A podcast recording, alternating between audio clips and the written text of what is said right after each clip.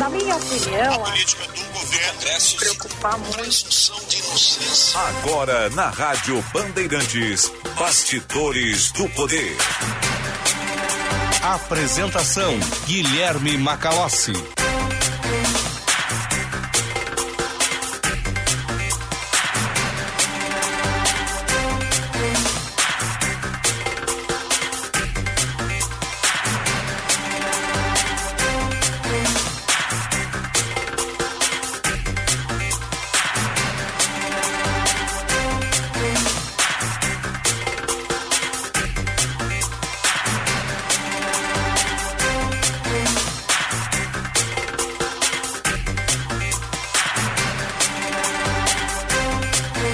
Agora 14 horas e 1 minuto. Eu sou o Guilherme Macalossi. Você está acompanhando nas ondas da Rádio Bandeirantes mais uma edição do Bastidores do Poder.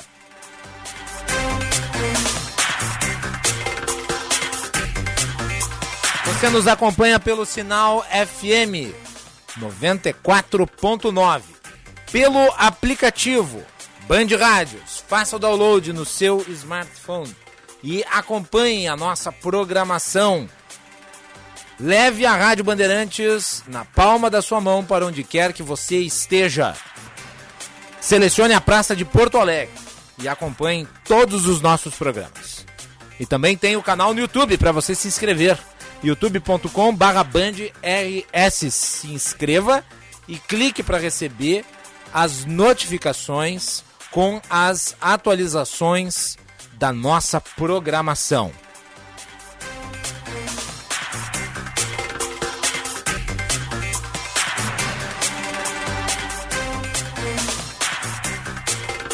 Siga a Rádio Bandeirantes no Instagram, os destaques da nossa programação, arroba Rádio Bandeirantes Poa. E também no Twitter, arroba. Bastidores do Poder no ar nesse dia 27 de abril de 2022. O programa de hoje conta com a produção de Fernanda Nudelman, mesa de áudio de Luiz Matoso Braga, central técnica Norival Santos e Vinícius Barassi, coordenação de jornalismo Osíris Marins e direção geral de Leonardo Meneghetti.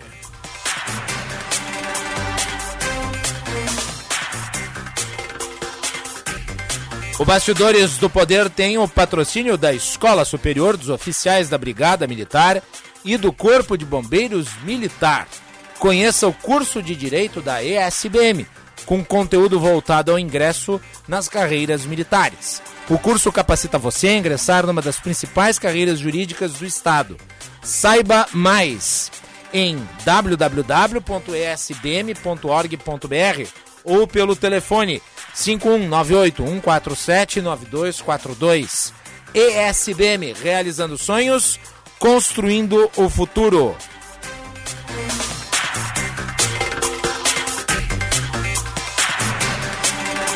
E Sinoscar. Plano Chevrolet sempre é na Sinoscar. Parcelas reduzidas em até 36 vezes para você sair com seu Chevrolet zero. Passe na Sinoscar mais próxima e saiba mais. Sinoscar, compromisso com você. Juntos, salvamos vidas.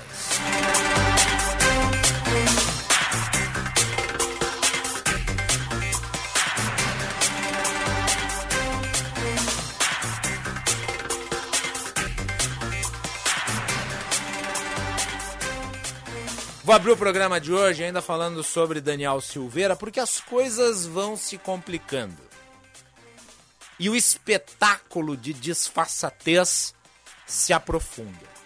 Este programa cumpre com o seu dever jornalístico. Ele franqueia o espaço para que as diferentes visões aqui possam externar seus posicionamentos em relação a matérias das mais diversas, inclusive as polêmicas.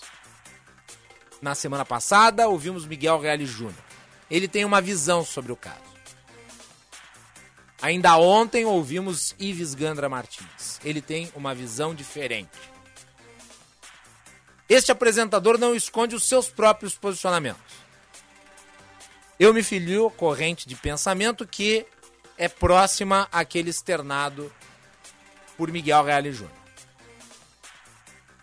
E fica nítido, fica claro, fica bastante evidente que a decisão de Jair Bolsonaro de conceder a graça a Daniel Silveira traz desdobramentos político-institucionais que são muito graves e para além do mundo do direito.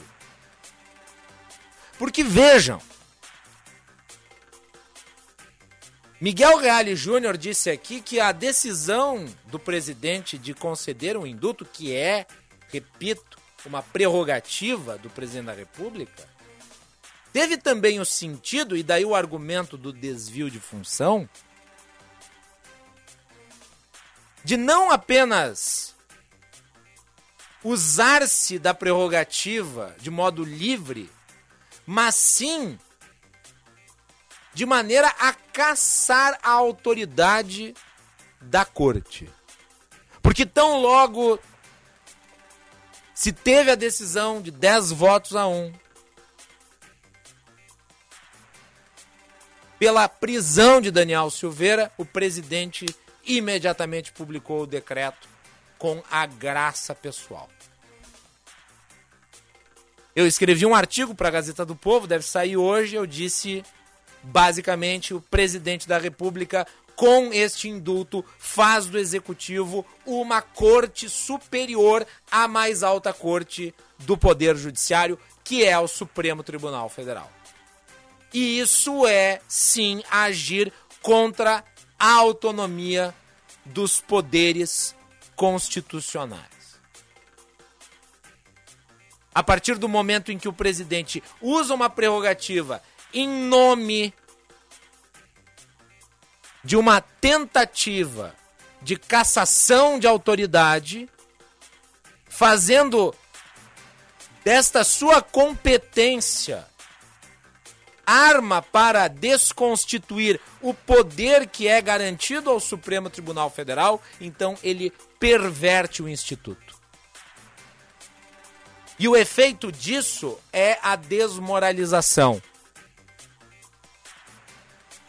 Que me parece começa a se demonstrar, inclusive a partir da própria conduta do deputado alvo do pedido de prisão que foi formulado pela Procuradoria-Geral da República. E por que digo isso? Bem, ontem nós noticiamos aqui que Daniel Silveira foi visto nas dependências da Câmara dos Deputados sem a tornozeleira eletrônica. E o próprio Daniel Silveira admitiu que deixou de usá-la.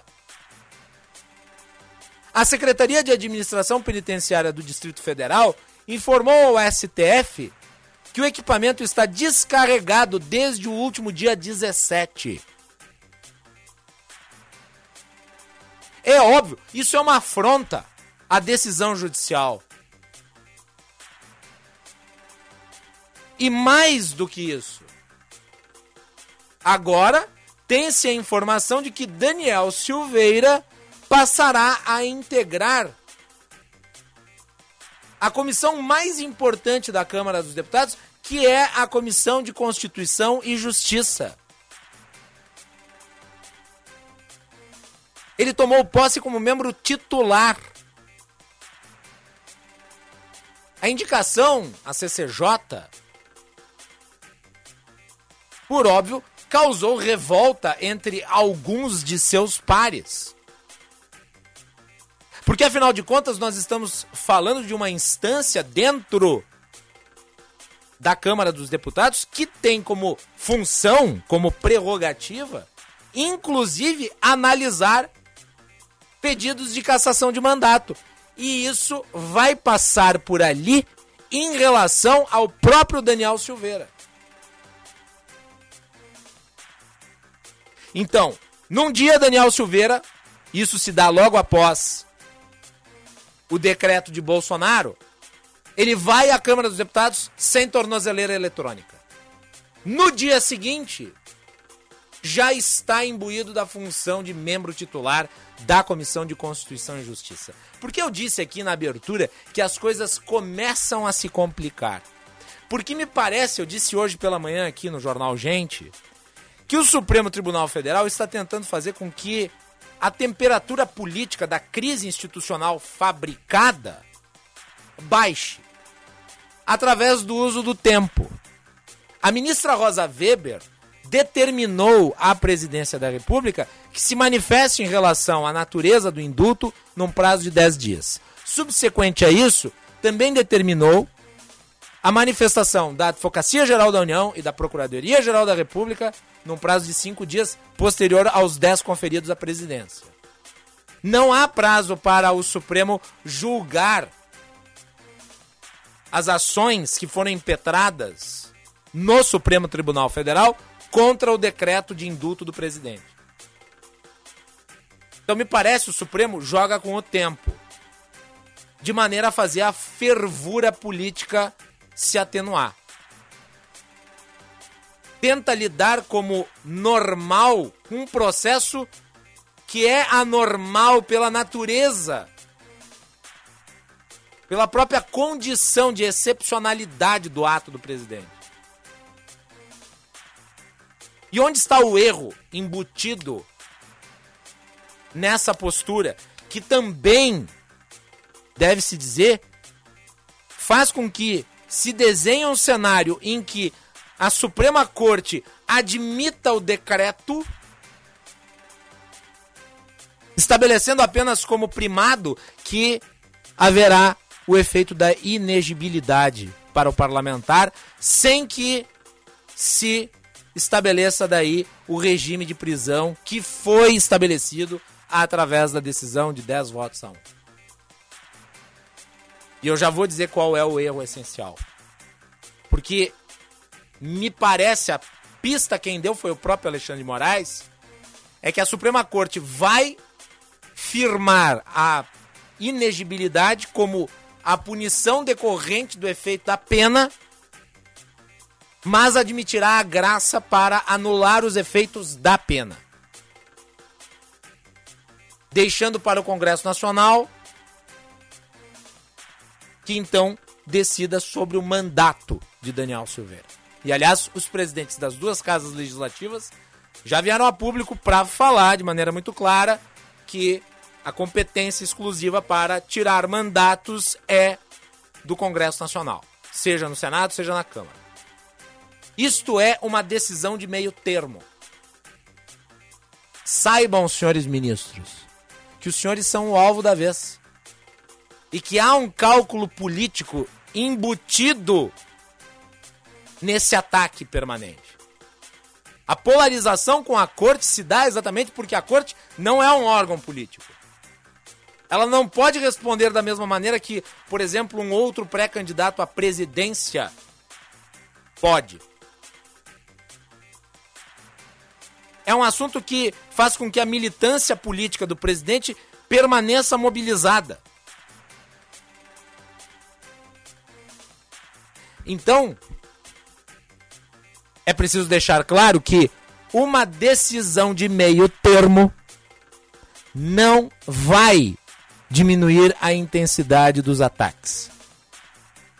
Se a Suprema Corte não caçar o indulto conferido pelo presidente da República a Daniel Silveira, ela estará criando o precedente para sua deslegitimação permanente.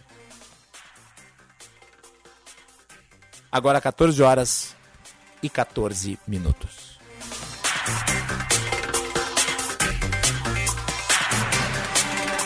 A temperatura em Porto Alegre é de 29 graus e 1 décimo.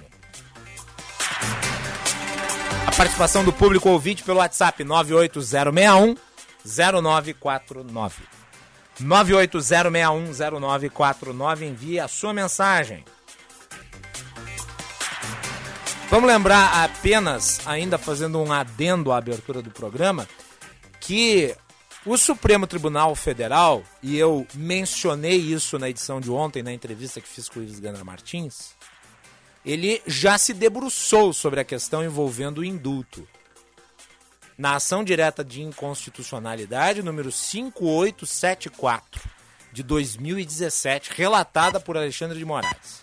Sim, Esta AD estabelece que é uma prerrogativa concernente ao presidente da República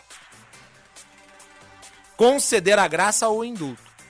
Agora, é preciso prestar atenção nos termos da decisão, porque eles deixam muito claro que a prerrogativa é exercida segundo critérios, inclusive de razoabilidade, e que cabe ao Supremo Tribunal Federal fazer o exame de admissibilidade de uma decisão, seja ela qual for.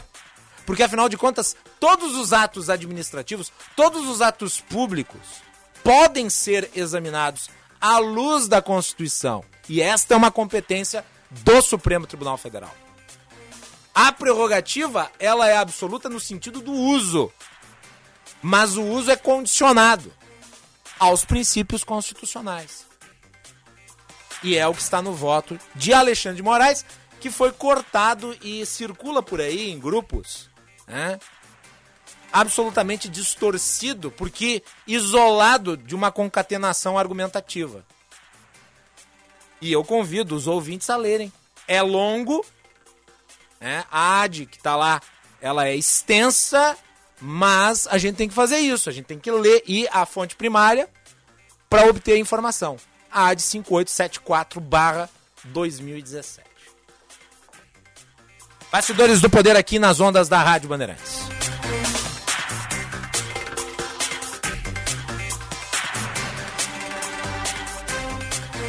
Muito bem. Vamos falar sobre a economia, vida real.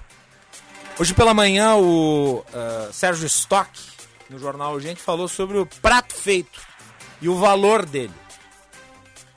Tem subido, e em Porto Alegre especialmente. Pois bem, mais um mês com uma inflação galopante. A prévia do IPCA ficou em 1,73%, que é a maior para um mês de abril desde 1995. Nós tivemos o mês de março também com uma inflação de 1,6%. Daí a maior desde março de 1994. Vamos batendo recordes atrás de recordes em termos inflacionários. Vamos entender o movimento da inflação e o que é possível se fazer, se é que é possível fazer alguma coisa, com o economista Marcelo Portugal, que está na linha conosco. Doutor Marcelo, seja muito bem-vindo ao Bastidores do Poder. Boa tarde. Boa tarde, Marcalossi. Boa tarde aos ouvintes aí da Bandeirante. Sempre um prazer ouvi-lo aqui. E nós reiteradamente temos conversado sobre as condições macroeconômicas do país. É assustador o indicador de 1,7% de inflação em um único mês. É quase a metade de uma meta inflacionária. Uh, por que, que a inflação não para de subir, apesar de a taxa de juros ter subido também e ela num patamar, inclusive, muito elevado? Ô, Macalossi, a, a, o juro no Brasil, e, perdão, a inflação no Brasil e no mundo de forma geral, né, esse fenômeno não é só no Brasil, né? É, se a gente olhar a inflação brasileira, esse dado que você citou aí, 1,73%, é a inflação agora do mês de abril, né, do uhum. IPCA 15 de abril, quer dizer, é a inflação de metade de, de meados do mês de maio até meados do mês de abril, de 15 de maio, vamos dizer assim, a 15 de abril. Mas se a gente olhar para um horizonte mais longo, a inflação não vem subindo de agora, isso não é só esse mês. Nos últimos 12 meses até abril, já está um pouquinho acima dos 12%. Né? E isso não é um fenômeno só brasileiro, isso é um fenômeno mundial. Se a gente olhar a inflação nos Estados Unidos, ela está batendo ali na casa dos 8,5%, na Europa também, na Alemanha. Está todo mundo com uma inflação ali quase perto dos 10%. Há um fenômeno mundial é, é, que está puxando a inflação para cima. E, e, e, esse, esse fenômeno ele tem, tem três ou quatro é, causas. Né? Primeiro, foram os. os, os é, primeiro foi a pandemia, né? E em especial a, a ideia do, do, de fechar a economia. Né? Quando a gente fechou as fábricas, fechou o comércio, paralisou é, o, o, os serviços, é, isso tem um, um, um custo, né? É, porque você desorganiza completamente a estrutura produtiva da economia. E aí começam a surgir gargalos, começa a faltar peça, porque uma determinada fábrica parou num, num mês, a outra continuou a funcionar, e aí você tem um descompasso entre a parte da economia que estava funcionando e a parte da economia que não estava funcionando. Imagina que você tem aí o seu corpo e você desliga o seu rim durante é, uma hora, duas horas, cinco horas, ou para o seu coração por alguns minutos. Isso acaba tendo efeito no resto do corpo. Né? É, você afeta os outros órgãos. A mesma coisa acontece na economia. A economia é um tecido vivo. As coisas funcionam de forma interligada. Uma fábrica produz para outra, que produz para o pessoal da logística, que entrega no comércio. Se você fecha alguns desses, desses canais de produção, isso acaba tendo um efeito de desorganização produtiva e o que os preços estão mostrando é isso. Então, o primeiro, primeira causa desse processo inflacionário foi a nossa, foi a forma pela qual a gente lidou com a pandemia, desorganizando a estrutura produtiva da economia. A segunda causa é que a gente adotou políticas monetárias e fiscais, a gente adotou uma política macroeconômica muito é, expansionista para tentar é, reverter de alguma forma os efeitos negativos dessa do fechamento da economia sobre o emprego, sobre a renda, né? Então, o senhor se refere Brasil... à emissão de moeda e à liquidez? Isso, também, né? Então, teve isso, a emissão de moeda, liquidez, os juros foi para 2% aqui no Brasil, foi para 0% na maior parte do mundo. Mas, além disso, a gente deu dinheiro para as pessoas, né? Os governos do mundo inteiro deram dinheiro para os indivíduos. Lá, o, o auxílio emergencial, é, aquele de 600 reais para as pessoas solteiras e que chegava a 1.200 reais para as mães né, que tivessem é, é, filho pequeno com menos de 18 é, anos, aquilo custou só no ano de 2020, que foi onde se pagou mais, custou 200, é, perdão, 320 bilhões de reais é, ao governo brasileiro. E não foi só o Brasil que fez isso. Os Estados Unidos gastou mais de um trilhão de dólares dando auxílio à população, a Inglaterra, a França. Então, quando você mistura essas duas coisas, você mistura, de um lado, uma economia altamente desorganizada pelas paralisações na produção, na distribuição e na, e na venda lá na ponta ao consumidor, com é, grandes quantidades de dinheiro sendo é, impressas e distribuídas pelos governos aos seus, aos seus habitantes. E uma taxa de juros muito baixa, lá perto do zero, isso acaba gerando como efeito colateral isso que a gente está vendo agora é, demora um pouco para a inflação subir, mas quando ela sobe, né, boa parte disso que eu estou descrevendo para você aconteceu em 2020 e 2021.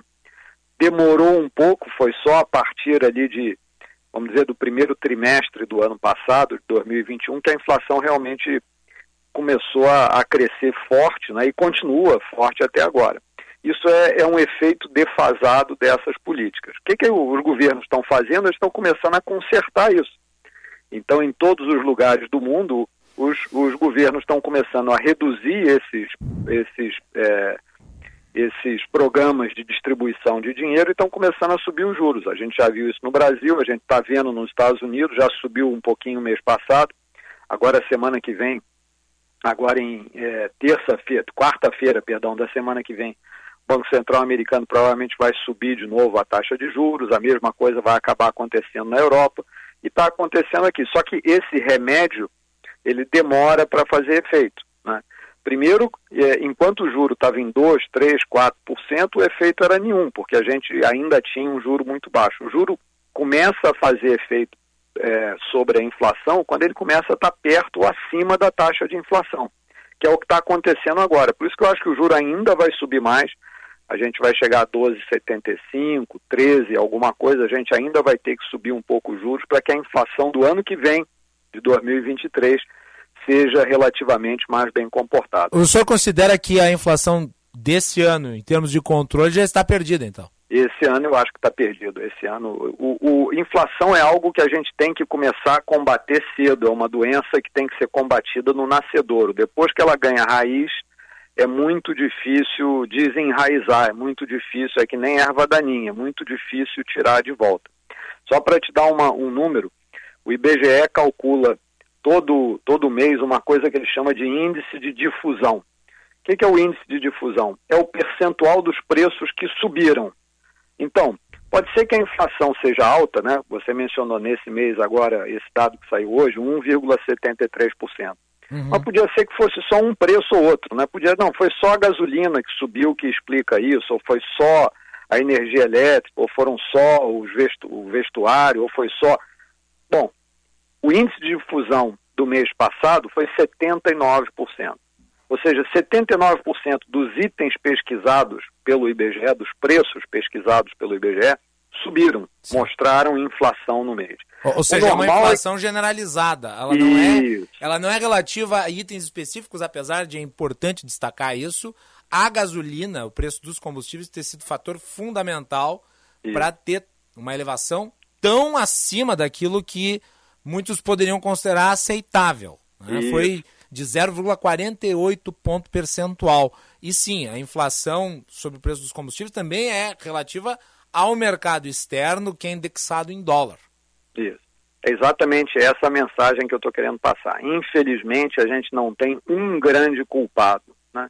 Existe um que sempre é o que sobe mais, né? então no caso desse mês foi a gasolina, mas se você olhar os alimentos, os alimentos, alimentos e bebidas subiram 2,25% é, no IPCA, esse agora que saiu hoje, o IPCA 15 de abril. Então, mesmo que é, a gasolina não tivesse sido tão salgada, em vez de ter 1,73%, 1,73%, a gente ia ter 1,50%, 1,40%, ia continuar muito alto. Não há um problema, não há um, um, inimigo apenas, não é só a gasolina, nem só a energia elétrica, nem só é, a alimentação há um aumento generalizado de preços. Tudo que eu digo por mim, como, é, como consumidor, tudo que eu uhum. compro uhum. hoje custa quase o dobro do que eu custava há dois anos atrás.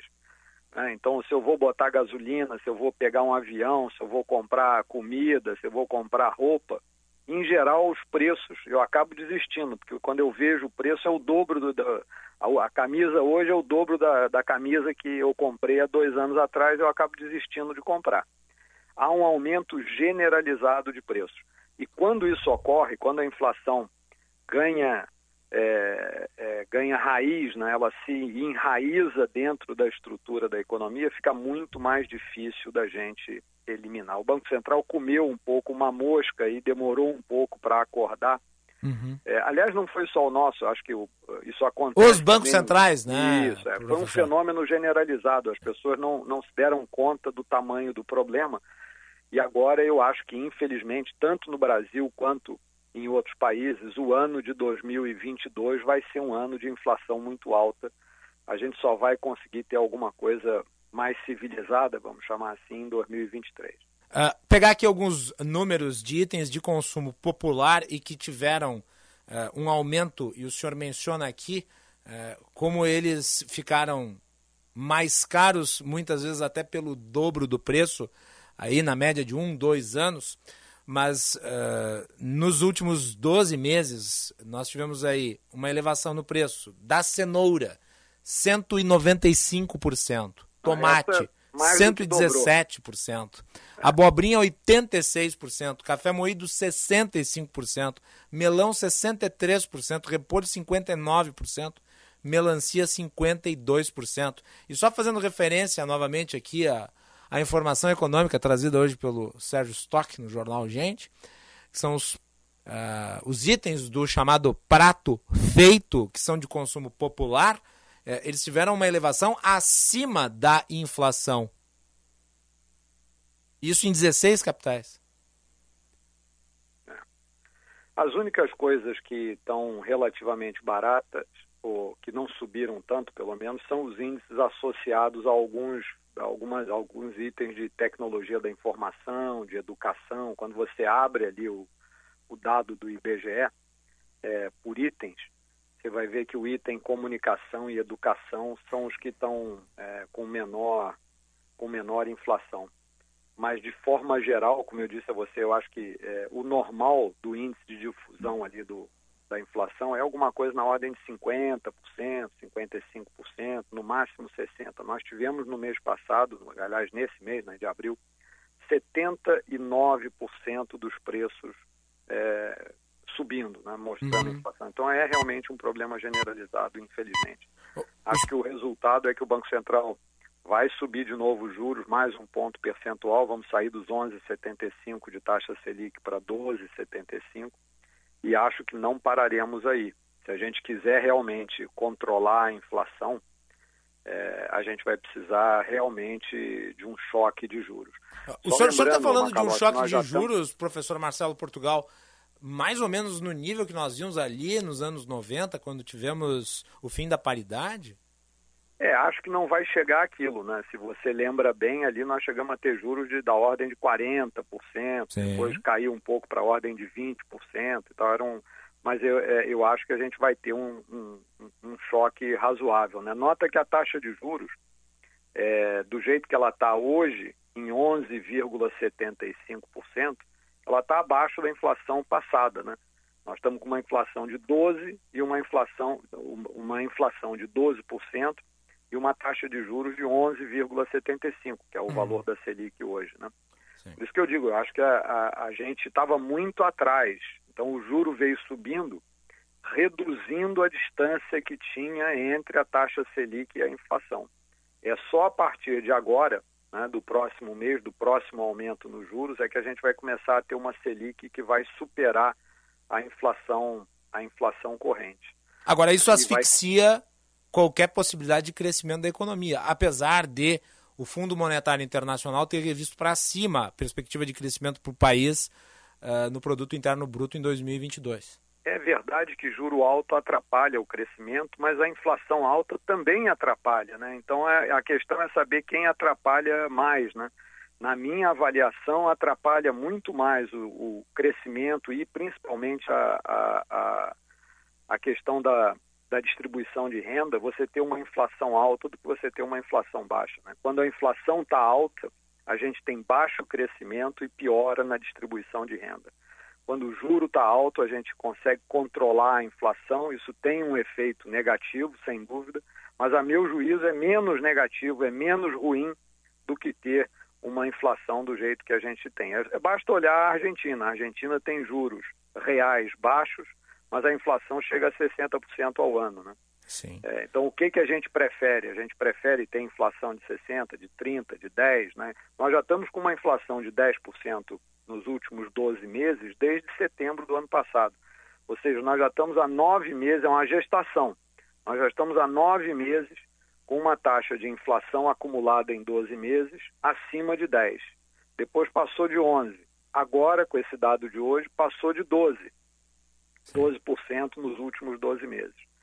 Então, é, realmente, aumentar a taxa de juros é um remédio amargo, mas é menos amargo, a meu juízo, pelo menos, do que conviver com uma inflação alta e uhum. possivelmente crescente. Quer dizer, se a gente não adotar medidas para combater a inflação, a gente não vai parar nesses 12% que a gente tem hoje.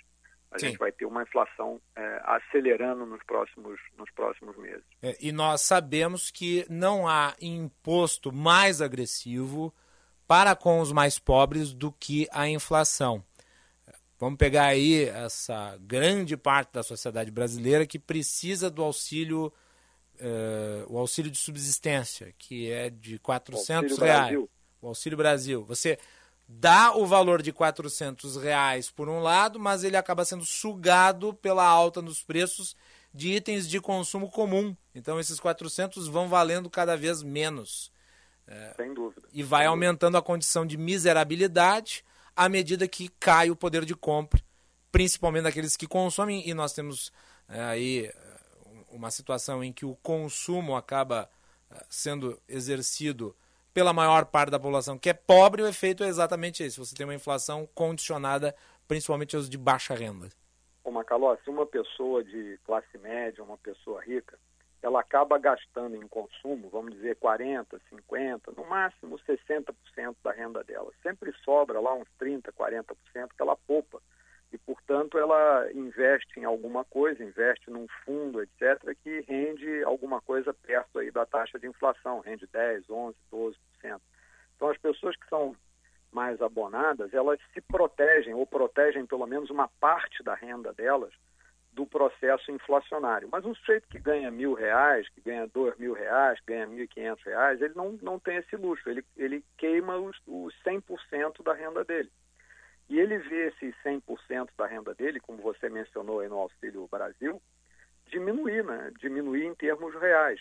Então, a, a inflação ela não só é ruim do ponto de vista de atrapalhar o crescimento da economia, mas ela é ruim ainda é, adicionalmente porque ela piora ah, os, os, níveis de desigualdade da, da população, porque aqueles que conseguem poupar uma parte da sua renda se protegem do processo inflacionário. Aqueles que acabam tendo que gastar mensalmente a sua renda de forma integral não tem muito como se proteger desse processo uhum. e acabam perdendo renda real. É um processo perverso, né? Você falou imposto e a palavra é exatamente essa. É uma espécie de um imposto que o, o governo cobra sobre a população de forma indireta, né? Quer dizer, o governo emite um dinheiro que derrete na sua mão. Você tem 100 reais, que é, um, é uma nota emitida pelo Banco Central do Brasil, que tem lá a assinatura do presidente do Banco Central, tem a assinatura do ministro da Fazenda. Essa nota compra lá uma certa quantidade de bens hoje, a mesma nota emitida pelo governo vai começar a comprar cada vez menos produtos ao longo dos, dos meses. Então é como se fosse um imposto, é exatamente como se fosse um imposto. Professor, uma última pergunta, aproveitando o seu conhecimento. Uh, o senhor menciona que não existe um vilão e não existe uma parte é, fruto de uma série de problemas que são relativos à pandemia. Em boa medida também houve a necessidade de se assistir os mais pobres por conta dos fechamentos que foram realizados na economia. Uh, e outra parte daí por conta de fatores múltiplos, como, por exemplo, mais recentemente, a guerra no leste europeu e também escolhas eh, de caráter político, descaracterização de certas uh, âncoras que são importantes para a estabilidade econômica e que trazem a credibilidade para o país. E daí eu lhe pergunto: sendo a taxa de juros um instrumento para conter inflação, ela é o único à disposição é, dada a multiversidade de fatores que levam ao aumento dos preços? Ou há outros mecanismos que o governo pode trabalhar para tentar frear esses, esses, esses índices que estão elevados? Não, há outros mecanismos, né? É, há outros mecanismos. É, ele, o problema desses outros mecanismos é que eles são remédios que demoram um pouco mais para funcionar, mas há outros mecanismos. Por exemplo, deixa eu citar apenas um ou dois, é, uma ou duas formas alternativas. Uma primeira é a gente é, melhorar né, é, o nível de abertura da economia brasileira. Então, se a gente diminuir as tarifas de importação, existe boa parte dos produtos importados que entram no Brasil e são taxados em 10, 20, 30, 40% é, de imposto de importação quando eles entram aqui. É, se esses produtos são insumos, o problema ainda é pior, porque ele é um insumo que é taxado, vai para a indústria, a indústria ainda joga uma margem em cima para fazer o produto final e, e, vende mais caro. Então, se a gente abrisse um pouco mais a economia, né, isso permitiria abrir-se no sentido de, de abrir a competição externa, né, de reduzir imposto de importação. Isso é algo que ajuda a puxar para baixo eh, os preços dos, eh, dos produtos. A outra é a necessidade, seria a possibilidade de a gente reduzir um pouco o tamanho da carga tributária, principalmente os impostos que incidem diretamente no consumo. IPI, né, o Imposto de Produtos Industrializados, o ICMS. Né? Agora nós vimos essa discussão sobre o ICMS da gasolina, né? Uhum. Então é Paliativos, isso. né, gente, professor? Isso. Paliativos. Mas se a gente fizesse um, uma, uma redução generalizada, não na gasolina ou, ou nesse ou naquele, mas se a gente conseguisse fazer uma redução generalizada de imposto sobre, sobre consumo, isso também ajudaria. Lógico que para reduzir o imposto você tem que reduzir o gasto, senão se aumenta o, o tamanho do déficit público. Então, esses outros instrumentos como é, redução da carga tributária, abertura da economia, são outras, outras, é, outros instrumentos possíveis para a gente manter a inflação relativamente mais baixa. Eles são é de mais difícil implementação, né? porque tem que passar pelo Congresso, tem que haver uma discussão com os, os grupos de pressão, né? a, a taxa de juros acaba sendo o instrumento mais simples, porque ele está diretamente sendo controlado pelo Banco Central, é só o Banco Central subir que isso, isso no dia seguinte, quando ele sobe a Selic, no dia seguinte já tem efeito. Né? Você já tem o dinheiro, é, o custo é, do, do, dinheiro já, já sobe imediatamente no dia seguinte ao que o Copom sobe a taxa de juros. Então ela tem um efeito mais, mais rápido, mais fácil de ser implementado. Uhum. Mas melhor seria que a gente não dependesse apenas desse, desse instrumento. Melhor seria que a gente, é, a médio e longo prazo, né, adotasse medidas para aumentar o grau de competição na economia brasileira, porque quanto mais competição tem, melhor é para o consumidor, porque a gente tem mais produtos de melhor qualidade a um preço mais baixo, e uma carga tributária, em especial a carga tributária sobre, sobre produtos de consumo, né, mais baixa. Mas aí, se a gente abaixar o ICMS abaixar o IPI, ou a gente vai ter que subir outros impostos, subir imposto de renda, subir imposto sobre herança, etc., ou a gente vai ter que cortar os gastos, né? porque a gente não pode aumentar ainda mais o tamanho do, do, do, do déficit público, que já é elevado é, no Brasil. Muito bem, professor Marcelo Portugal, muito obrigado por ter atendido o convite da Rádio Bandeirantes, sempre muito atencioso conosco, é um prazer ouvi-lo certamente voltaremos a conversar. Espero que numa próxima para falar sobre os primeiros sinais na queda dos indicadores de inflação, né, professor? Tomara, Macalossi, mas eu, eu duvido muito, porque a tua produtora só me chama quando tem má notícia, só me chama quando. tá bem, então. Economista é um pouco que nem médico, né? Só, só, só fala no rádio quando a situação tá ruim. Fica o compromisso de lhe chamar assim que os números começarem a ficar positivos. Tá bom, combinado. Um abraço aí para você e para os ouvintes da Bandeirantes. Muito obrigado, professor Marcelo Portugal, economista, participando aqui do Bastidores do Poder. 14 horas 42 minutos, temperatura em Porto Alegre 29 graus e 8 décimos.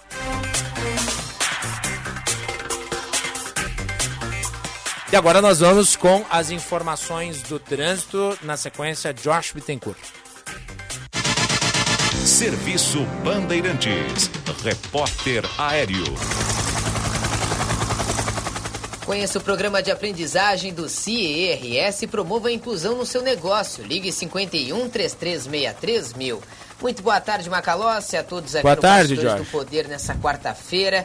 Movimento bastante carregado pela terceira perimetral na tarde de hoje, no trecho da Carlos Gomes, para quem vai em direção à Zona Norte. Outro ponto com fluxo lento é Assis Brasil, nos dois sentidos, próximo ao viaduto Obirici, Protásio Alves em direção à área central a partir da Lucas de Oliveira e também a Ramiro Barcelos em função de obras pouco antes ali do Hospital Moinhos de Vento, afetando o trânsito também em direção ao centro. Pelo menos sem registro de acidentes graves, tanto na capital quanto na região metropolitana. Contrate um estagiário pelo CIERS e potencialize a inovação na sua empresa. Ligue 51 3363 mil. Macalossi. Muito obrigado, Josh Bittencourt. Daqui a pouco tem mais informação do trânsito na sequência. Fiquem ligados aqui também, informações do tempo. Pegar os números aqui da inflação, então, por itens. Mencionei aqui alguns: cenoura, tomate, abobrinha, café moído. Vou repetir os números porque são assustadores. Olha só: cenoura, 195% de aumento em 12 meses. Tomate, 117%. Abobrinha, 86%. Café moído, 65%. Melão, 63%. Repolho, 59%. Melancia, 52%. Óleo diesel, 52%. Pimentão, 50%. Transporte por aplicativo, 47%. Morango, 46%. Gás veicular, 46% alface 46%, mamão 40%, batata inglesa 38%. E assim segue-se. Não há um único item de consumo popular que não tenha tido uma elevação beirando 50% ou passando de 50%, muitas vezes até dobrando de preço. Não há economia popular que resista ao dragão inflacionário. Bem, Conversamos então com Marcelo Portugal, que fez a análise da economia brasileira. Na sequência, vamos falar sobre votação na Assembleia Legislativa, Lei Kiss, alteração. E agora o repórter Bandeirantes, direto do Morumbi. Repórter Bandeirantes. Agora 14 horas e 45 minutos e nós estamos iniciando mais um repórter Bandeirantes. A medida provisória que aumenta o valor do Auxílio Brasil será votada hoje na Câmara dos Deputados. Mais detalhes com o repórter Márcio Rocha. Depois de mais um adiamento na votação, a Câmara dos Deputados deve votar nesta quarta-feira a medida provisória que autoriza um crédito extraordinário para aumentar o valor do Auxílio Brasil. Segundo a proposta que está na pauta de votações, o benefício deve sair do valor atual, 224 reais, para 400 reais por família. Mesmo com críticas da oposição, o presidente da Câmara, Arthur Lira, defendeu o aumento, dizendo que o valor é suficiente. Ele vem com 406 reais de piso e 852 de teto. Então acho que já é um esforço muito grande do governo, além de que zeraram-se as filas e ainda há demanda para se entrar no programa. Então hoje são em torno aí de quase 9 bilhões de reais a mais direto na economia da população. A Prefeitura do Rio de Janeiro vai multar os banhistas que usarem caixa de som nas praias. Marcos Sadoc é quem tem a informação. Banhistas que descumprirem o novo decreto que proíbe o uso de caixas de som e equipamentos de amplificação sonora em praias da cidade do Rio podem pagar uma multa de 500 reais. O aparelho ainda pode ser recolhido pela Guarda Municipal responsável pela fiscalização. A medida foi anunciada ontem pelo prefeito Eduardo Paes. A proibição também vale para os parques naturais da Prainha, Grumari, na Zona Oeste, e Monumento Natural dos Morros Pão de Açúcar e da Urca, na Zona Sul. A utilização das caixas de som para promover atividades esportivas ou lazer em eventos autorizados pela Prefeitura seguem liberados. Agora 14 horas e 47 minutos. Sou experiente, mas também moderno. Sou inovação, ação. Sou nacional e sou fundamental. Sou forte. Sou diversos serviços e o melhor custo-benefício. Sou parceria e credibilidade. Sou a sua tranquilidade. Souza Lima. Uma empresa líder com diversos serviços para todas as empresas. Sou tudo o que o seu negócio precisa. Grupo Souza Lima. Gente cuidando de gente, sempre. Olá. Eu me chamo Marcos Valentim e sou dentista especializado em implantes na Odonto Company. Você quer ter seus dentes fixos novamente? Então conheça um dos nossos implantes, a prótese protocolo. Ela é muito mais firme e não descola como dentadura tradicional, pois é fixada perfeitamente na sua arcada de forma rápida e segura. Mas pode ficar tranquilo que o procedimento não dói e vai te dar muito mais segurança. Vem agora colocar a sua. Odonto Company, a maior do mundo é para você também. Na Sky tem tudo o que a gente gosta e o melhor, você pode assistir onde e quando quiser, pela TV, celular ou computador. Ou seja, no Sky pré-pago todo mundo ganha sempre. O aparelho é seu e dá para parcelar em até 12 vezes sem juros. Depois não tem mensalidade, você só precisa escolher qual das opções de recarga você quer. Tem de 3, 7, 15 até 30 dias. Aproveite tudo isso a partir de apenas R$ 14,90. Ligue 0800 940 2354 e vem para Sky. 0800 940 2354. Olá, tudo bem? Meu nome é Marcos Valentim e eu sou dentista especializado em implantes da Odonto Company. Hoje eu vim falar com quem é diabético ou hipertenso. Sabia que um implante é para você também? Aqui você conta com um implante de regeneração máxima, feito especialmente para pessoas que têm alta rejeição e precisam de rápida cicatrização. Confiança e segurança. É na maior rede de clínicas odontológicas do mundo. Venha fazer seu implante aqui. Odonto Company, a maior do mundo, é para você também. Golaço Brasil! Histórias das Copas. Oferecimento Sorridentes. Tudo para você cuidar da sua saúde bucal está na Sorridentes. Sorriso de primeira e de verdade. Água Esferrier. Sua sede pede água. Sua saúde pede Esferrier. Alcalina pH 10 e Vanádio. Votomassa. Se tem acaba bem. E Euro 17 Crédito, o seu correspondente bancário, euro17.com.br. Um esporte jogado com os pés, mas que por ironia do destino tem como um dos principais momentos um gol marcado com a mão. E não foi qualquer gol. Copa do Mundo de 86 no México, quartas de final da competição. Um duelo com os ânimos acirrados entre ingleses e argentinos, reproduzindo dentro de campo a guerra que anos antes aconteceu fora das quatro linhas e que machucou a alma do argentino. No gramado, a principal arma da Argentina era Diego Maradona. E foi com ela que a vingança foi feita com as próprias mãos.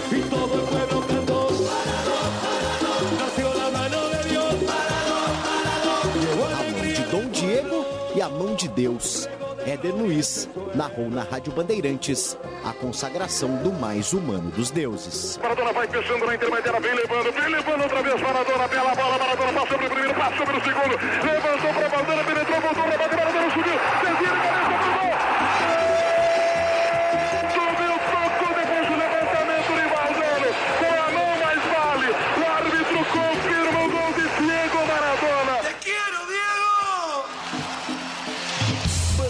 Bandeirantes, a rádio de todas as Copas. A emoção, mais uma vez, vai contagiar. Vamos rumo à Copa do Mundo da FIFA Qatar 2022. Repórter Bandeirantes. Rede Bandeirantes de Rádio. Para a Sinoscar, compromisso é mais do que uma promessa, é um sentimento. É cultivar relações verdadeiras e produtivas com a comunidade. É transformar sonhos em oportunidades, buscando sempre as melhores condições para o cliente. É estar presente no dia a dia das pessoas, em forma de conquistas que trazem qualidade de vida. Porque acreditamos que compromisso de verdade é buscar o melhor para quem é importante para a gente. Você. Sinoscar. Compromisso com você. Se beber, não dirija.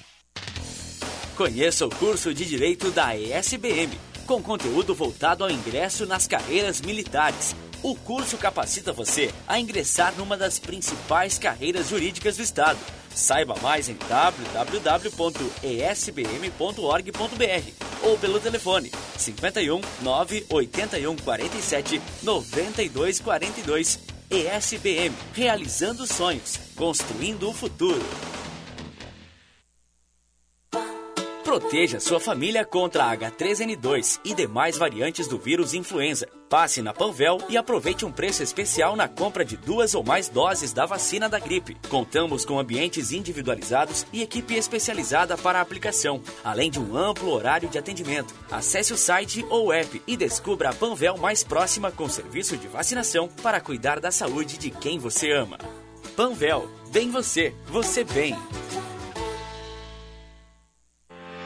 Há 30 anos, o grupo Maquena representa as melhores marcas de lubrificantes automotivos do mercado, sendo distribuidora autorizada da Ipiranga e Texaco em todo o Rio Grande do Sul. Distribui seus produtos com excelência a mais de 10 mil clientes de diversos segmentos: automotivo, industrial e agronegócio. Quer comprar ou revender lubrificantes Ipiranga ou Texaco? Acesse o site www.maquena.com.br e fale com um dos nossos consultores. Grupo Maquena, ajudando a movimentar o mundo.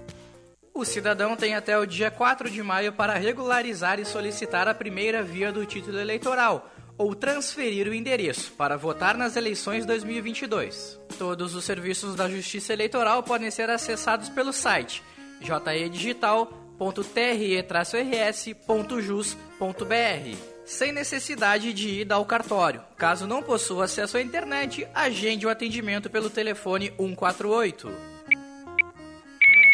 Minuto Simers. O Sindicato Médico do Rio Grande do Sul atua em prol da proteção, saúde e da valorização aos médicos, através da defesa política, jurídica, contábil, ofertas e serviços totalmente especializados aos médicos. Associe-se ao Simers e tenha qualificadas facilidades em sua vida profissional e pessoal. Ligue 51 3027 3737. Simers. Defender os médicos é defender a saúde. A Cooper Norte Telecom é a internet 100% de Águas Claras, Itapuã e Zona Rural de Viamão. Assine agora mesmo seu plano a partir de R$ 79,90 por mês ou plano de telefonia fixa por apenas R$ 19,90 por mês. Confira a disponibilidade para a sua região e venha para a conexão que mais cresce em Viamão. Ligue 0800 150 1319 ou pelo WhatsApp 51 999 53 28 58. Cooper Norte Telecom, a internet 100% daqui. Para um novo você, uma nova Volkswagen. Neste mês, na Unidos, não perca a chance de comprar o seu SUVW Volkswagen. O impactante Nivus e toda a inovação da T-Cross estão com taxa zero. Sim, com taxa zero e pronta entrega. Unidos, a casa da Volks, na Ipiranga, pertinho da PUC. Aproveite, é a sua oportunidade de ter um Volkswagen zero quilômetro. No trânsito, sua responsabilidade salva vidas. Volkswagen.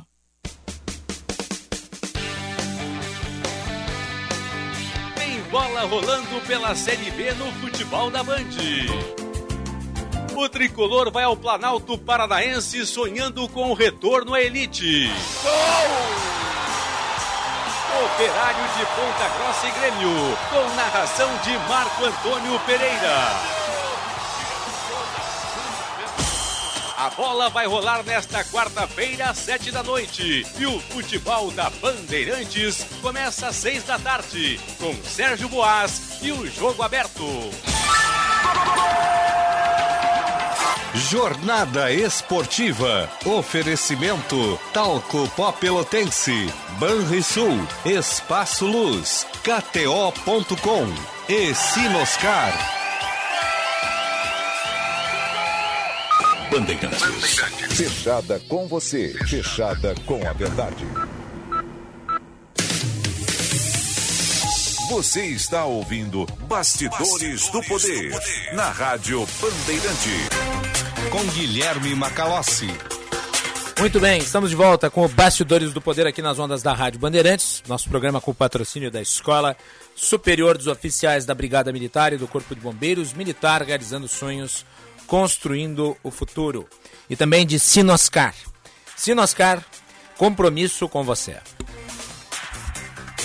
Registrar aqui no estúdio as presenças honráveis, honorabilíssimas né, de Marcos Vieira, da nossa equipe técnica, que está aqui fazendo a instalação de um novíssimo tecnológico termômetro, de maneira que você que nos escuta vai ficar mais bem informado sobre a temperatura do momento. Termômetro grudado no satélite, então é para ter um grau de precisão ainda maior. Grande Marcos Vieira, um abraço. E claro, ela está de volta, Ana Weber, com as informações do tempo. Serviço Bandeirantes. Previsão do tempo. Ana, bem-vinda de volta. Tudo bem? Tudo bem, Macalossi? Muito bom estar de volta, podendo dar a previsão do tempo todas as tardes aqui no Bastidores do Poder. Vamos lá então, o que, que nos traz de informação? Teve esse pico de calor aí, 30 graus, mas vai se manter? Sempre depois que vem um calorão, venha chuva. Chuva. Então amanhã previsão de chuva para todo o estado. Então Porto Alegre deve correr pancadas de chuva, mínima de 18 graus, máxima de 24. Na Serra e Beto Gonçalves também tem previsão de pancadas de chuva, mínima de 14 graus, máxima de 26. No litoral norte, em Tramandaí, também previsão de chuva, mínima de 19 graus, máxima de 26. Na região central, em Santa Maria, previsão de chuva, mínima de 16 graus, máxima de 23. Em Rio Grande, no sul do estado, também previsão de chuva. Lá já deve estar dando umas pancadas de chuva hoje, né, nesse momento.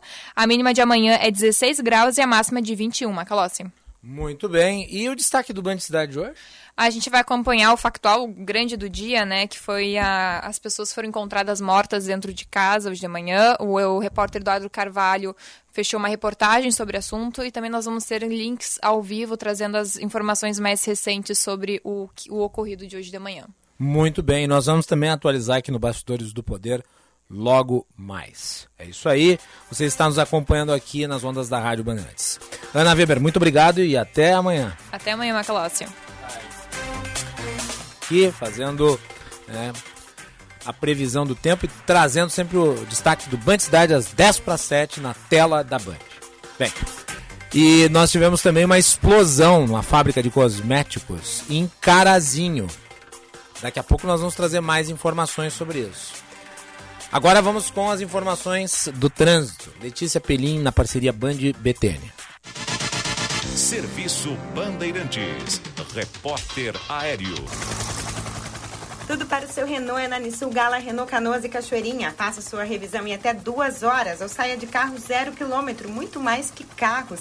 Muito boa tarde, Guilherme Macalossi. Boa tarde, Letícia. Ouvintes do Bastidores do Poder. Trânsito liberado pela BR-116 entre Canoas e Novo Hamburgo, nos dois sentidos. É assim também nos acessos a Porto Alegre. Trânsito é lento pela Carlos Gomes, mas sem acidentes. A partir da Plínio Brasil Milano, sem problemas. Quem sai do túnel da Conceição, melhor utilizar João Pessoa. Os Aldaranha tem o tráfego carregado, mas a partir da Protásio Alves, sem pontos de retenção, em direção à Zona Leste. É assim também pela Bento Gonçalves e a Avenida Ipiranga. Tudo para o seu Renault é na Gala, Renault Canoas e Cachoeirinha. Faça sua revisão em até duas horas ou saia de carro zero quilômetro. Muito mais que carros. Macalossi. Muito obrigado, Letícia Pelim. Daqui a pouco tem mais informações do trânsito, agora 15 horas. E uma explosão em fábrica de cosméticos deixou mortos em Carazinho. Nós temos as informações do João Vitor Lopes, da Rádio Irapuru, aqui no Bastidores do Poder. Boa tarde, João Vitor. Boa tarde, ouvintes da Rádio Bastidores do Poder. Boa tarde, Guilherme Macalossi. Olha, triste informação do município de Carazinho, onde a empresa TM Cosméticos acabou incendiando hoje pela parte da manhã após uma explosão. Isso mesmo, ocorreu uma explosão no interior deste prédio. É um pavilhão de aproximadamente uns 25 metros de comprimento por 20 metros de largura. Segundo as informações que a gente obteve até o momento, essa explosão ocorreu na sala de manipulações, então, desta empresa, né, com materiais, infelizmente, ali que, que não deram chance para três pessoas saírem desta sala. Segundo as informações oficiais que a gente tem até o momento, o Wellington da Rosa, de 24 anos, Antônio Cagliari Júnior, de 24 anos, e o Pedro Brito Munir, de 30 anos, acabaram perdendo a vida. Outras nove pessoas tiveram ferimentos e foram socorridas também por inalação de fumaça, intoxicação né, desta fumaça. O Corpo de Bombeiros trabalhou até por volta das 12 horas e 50 minutos desta tarde, onde aí sim iniciou os trabalhos de perícia e também da Polícia Civil. A delegacia da cidade de Carazinho já está a postos, apurando todos os fatos, vai ouvir os proprietários desta empresa, alguns funcionários né, e também as pessoas que estavam ali no momento que iniciou este incêndio. Foi um incêndio de grandes proporções, destruiu todo este pavilhão completo da empresa TM Cosméticos. A Brigada Militar, através do 38 BPM e o primeiro Batalhão Rodoviário da Brigada Militar estiveram realizando também o trabalho de contenção de populares, devido à grande quantidade de pessoas nas proximidades e que ainda havia um risco né, de explosão no local. Então, três vítimas fatais que morreram dentro do incêndio e outras nove pessoas ficaram feridas nessa situação toda que ocorreu em Carazinho. As nossas informações ao vivo de Passo Fundo, informou o repórter João Victor Lopes. Boa tarde a todos. Então, muito obrigado pelas informações. 15 horas 2 minutos. Vocês viram só? Bastidores do Poder agora é o nome da Rádio Bandeirantes. Intervalo e voltamos na sequência. Tabacaria Paromas, 20 anos de tradição, atendimento personalizado. Dê mais paromas ao seu estilo. A sua tabacaria em Porto Alegre, Avenida Farrapos 286. Teleentrega Watts 995586540. O lugar de cuidar do seu carro é na oficina de vantagens no serviço Chevrolet. Olha só porque vale a pena vir até aqui. Troca de óleo a partir de três vezes de R$ 66,33. Válido para Onix, Prisma, Cobalt e Spin até 2019. E mais, alinhamento e balanceamento de rodas. Veículos leves até 2019, só três vezes de R$ 46,63. A hora é agora. Agende sua visita na oficina de vantagens do serviço Chevrolet. Juntos salvamos vidas. Nossa videoconferência com a Alemanha foi um sucesso. Viu? É para isso que eu pago a internet. Conheça a Blue 3, internet corporativa de alta performance via fibra ótica, com estabilidade total e 100% da velocidade contratada. Tudo para você ter mais desempenho no seu negócio. Tudo para você ter internet de verdade. Acesse blue3.com.br e consulte a disponibilidade na sua região. Blue 3, internet all day. Vacine seus filhos com a segunda dose da vacina contra a Covid. Somente com o esquema vacinal completo, o seu filho estará efetivamente protegido. Não acredite em fake news. A vacina é segura e protege mesmo. A segunda dose da Coronavac deve ser aplicada 28 dias depois da primeira e a da Pfizer em 8 semanas.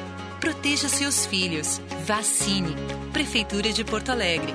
Mais cidade, mais vida. Olá pessoal, aqui é o Alexandre Mota e eu vou dar uma dica para quem não aguenta mais os maus odores nos pés ao final do dia. Utilize na sua higiene diária o talco pó pelotense. Como você sabe, o talco pó pelotense combina a formulação moderna e a qualidade que te auxiliam no combate dos fungos e bactérias que causam os maus odores. Agora, além da tradicional, tem novas fragrâncias: mentolado, canforado e o touch. E você encontra o talco pó pelotense também na versão aerosol jato seco. Não se engane com outros do mercado. Só utilize produtos de confiança. Utilize o pó pelotense. Esse eu uso e recomendo. O Dia das Mães está chegando e que tal presentear a sua com um almoço especial com uma vista linda da cidade? No dia 8 de maio, o Hotel Master Cosmopolitan te convida para viver uma experiência gastronômica junto com a sua família. Os Sabores Master, primeiro deste ano, que terá um cardápio bem regional, com comida campeira, chopp artesanal e muita música. Te esperamos a partir das 11h30 na Rua Félix da Cunha, 712. Adquira o ingresso via Simpla ou contate nossa equipe pelo WhatsApp 51 9 98 78 88 98. Já pensou em comprar seu Chevrolet Zero com uma pequena entrada? A Sinoscar está com a melhor negociação do ano. O plano Chevrolet Sempre. Com parcelas reduzidas em até 36 vezes para você sair com seu Chevrolet Zero, sem prejudicar o seu bolso. Passe na Sinoscar mais próxima e saiba mais. Sinoscar, compromisso com você. Se beber, não dirija. Economize já. Diminua sua conta de luz e aumente os negócios da sua empresa. Venha para Espaço Luz e saiba como gerar sua própria energia de maneira sustentável, com qualidade e garantia que só a número 1 um em energia solar do Rio Grande do Sul pode te oferecer. Acesse espaçoluzenergia.com.br e saiba mais. Pensou em energia solar? Pensou Espaço Luz, a número 1 um em energia solar no Rio Grande do Sul. Com escola e família juntas, muda tudo. Estudantes com famílias que participam de sua vida escolar ficam mais confiantes, interessados e melhoram o rendimento. E para incentivar isso, o governo federal, por meio do Ministério da Educação, criou o programa Educação e Família. Consulte os projetos disponíveis na escola do seu filho. Saiba mais em gov.br/mec. Ministério da Educação, Governo Federal, Pátria Amada Brasil. Bandeirantes. Você está ouvindo Bastidores, do, Poder, na Rádio Bandeirante. Com Guilherme Macalossi.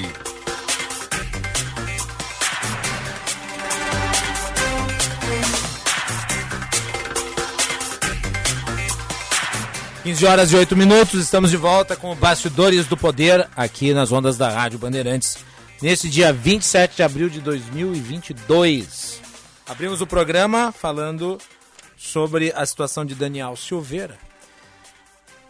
Na sequência, tivemos entrevista com o economista Marcelo Portugal sobre os indicadores da inflação. A inflação no mês de abril ficou em 1,7%, a maior desde 1995. Bastidores do Poder tem o patrocínio da Escola Superior dos Oficiais da Brigada Militar e do Corpo de Bombeiros Militar, realizando sonhos, construindo o futuro. E também de Sinoscar, compromisso com você.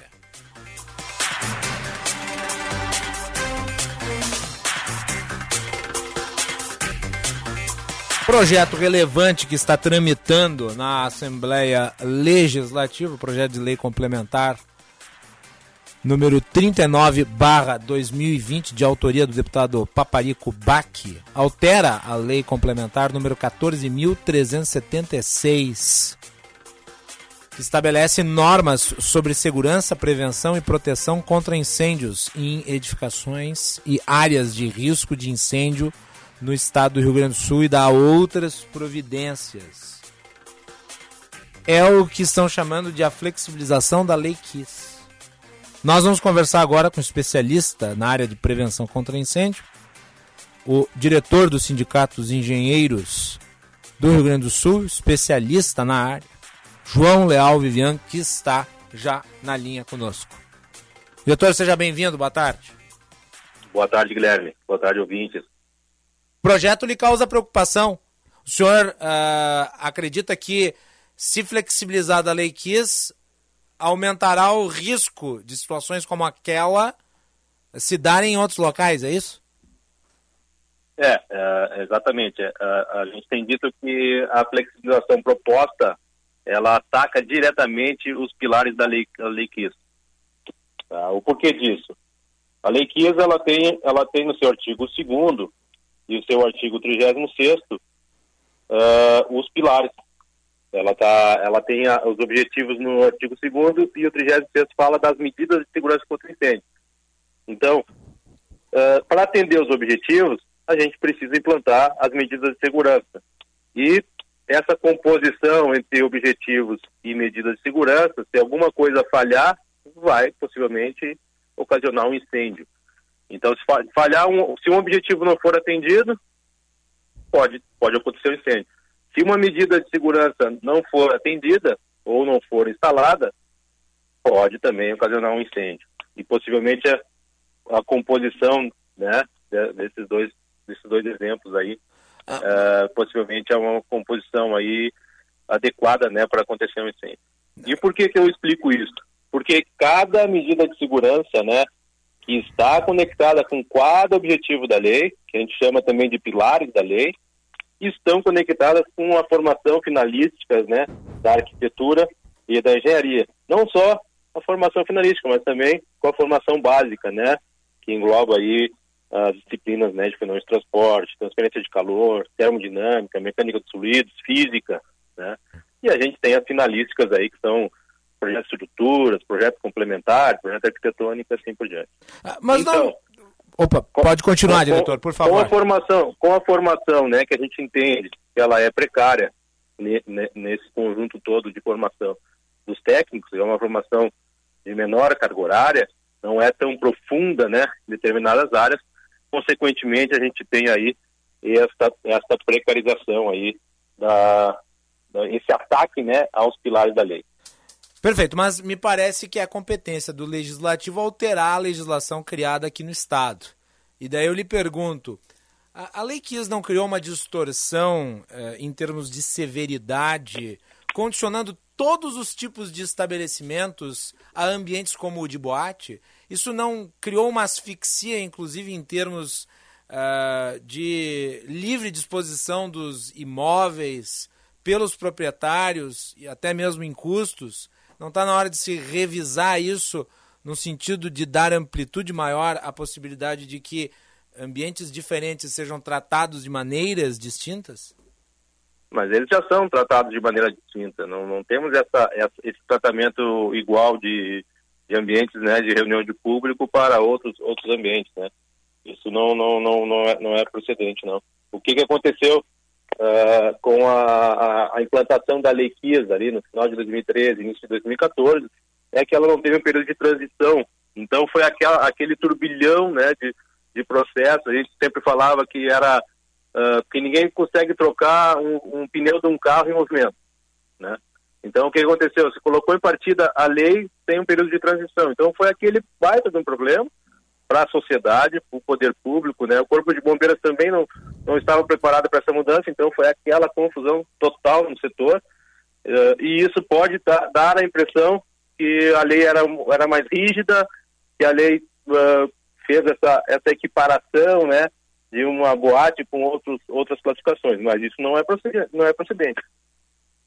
Nós tivemos aqui ouvintes que mandaram mensagens dizendo que a crítica feita uh, em relação a essa flexibilização ela se dá porque muitos querem defender reserva de mercado. Não procede também. A gente tem no, no Rio Grande do Sul uh, um modelo simplificado, né, que, que, a gente chama de é chamado de CLCB, que é um certificado de licenciamento, uhum. né, e, e também um plano simplificado para risco baixo, que é o PSPCI. Então, uh, quando eles falam de reserva de mercado, uh, hoje a gente tem uma distorção no Rio Grande do Sul que nenhum desses dois processos que eu falei, e a gente tem uma estimativa que, que são 50% das edificações do Estado. Esses processos hoje, se a gente fizer um levantamento junto ao Conselho de Engenharia e Agronomia, junto com o Conselho de Arquitetura e Urbanismo, a gente vai quantificar esse número de RTs e ERTs que são emitidos nesses conselhos e a conta não fecha. Esse mercado de plano simplificado e, certificado de licenciamento, hoje, estão sendo protocolados no Corpo de Bombeiros uh, por pessoas que, que o entendimento do CEND é que são pessoas leigas no assunto. No caso, elas não, elas não, não, não seria o objetivo de reservar o mercado para esses profissionais, mas sim de condicionar a atuação numa área de risco, que é inclusive de importância social, para quem tem qualificativos para tanto. Exatamente, exatamente. Exatamente. E, e, a gente vê, e a gente vê uma atuação de pessoas leigas numa margem da lei, uma, uma margem da lei que foi alterada em determinado momento com a possibilidade desses, desses processos administrativos serem protocolados por pessoas leigas.